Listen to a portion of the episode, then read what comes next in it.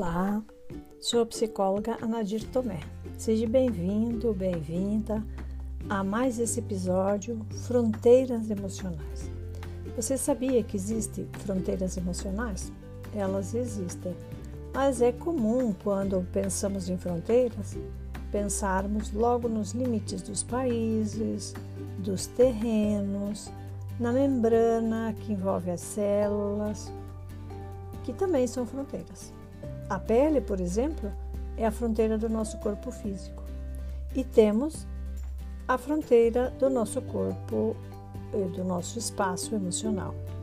Essa, entretanto, ela é invisível aos nossos olhos, mas a percebemos por nossas sensações.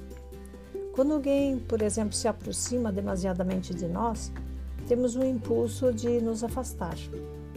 Talvez seja porque o outro está invadindo o nosso espaço vital, o nosso espaço emocional. Algumas vezes nós nos sentimos estranhos também em alguns lugares ou com determinadas pessoas. E esse desconforto é no nosso espaço emocional, logo está movimentando as nossas fronteiras, tá certo? Toda fronteira ela tem o objetivo de manter a identidade e de manter o limite do, do espaço, quer seja físico, quer seja energético ou emocional. As nossas fronteiras emocionais, então, também têm a função de manter a nossa identidade, de quem nós somos.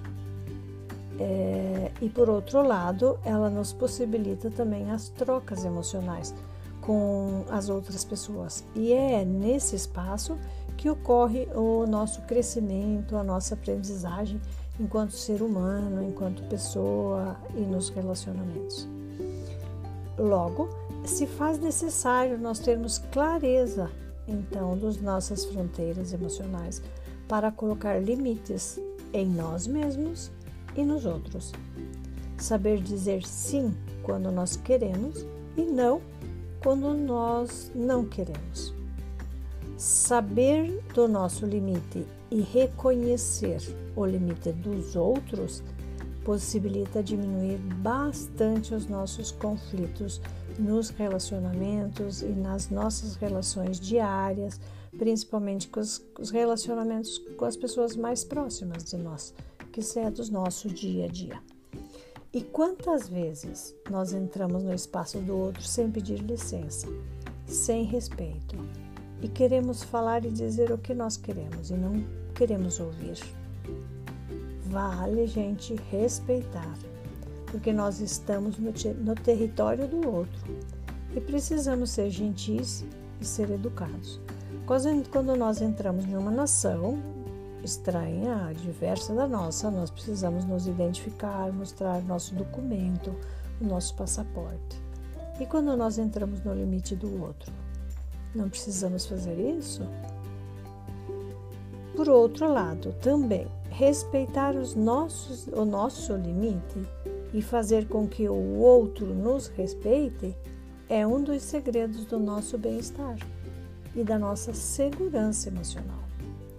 Essa condição de percepção clara dos nossos limites, das nossas fronteiras, nos protege de relacionamentos tóxicos ou relacionamentos abusivos, porque nós vamos saber colocar limites e não vamos entrar sem nos perceber, sem nos dar conta, como eu havia falado no episódio passado. Então, eu te convido a aprofundar esse tema no meu livro Aconselhamento Construindo Relacionamentos Significativos, que você pode encontrar na Hotmart.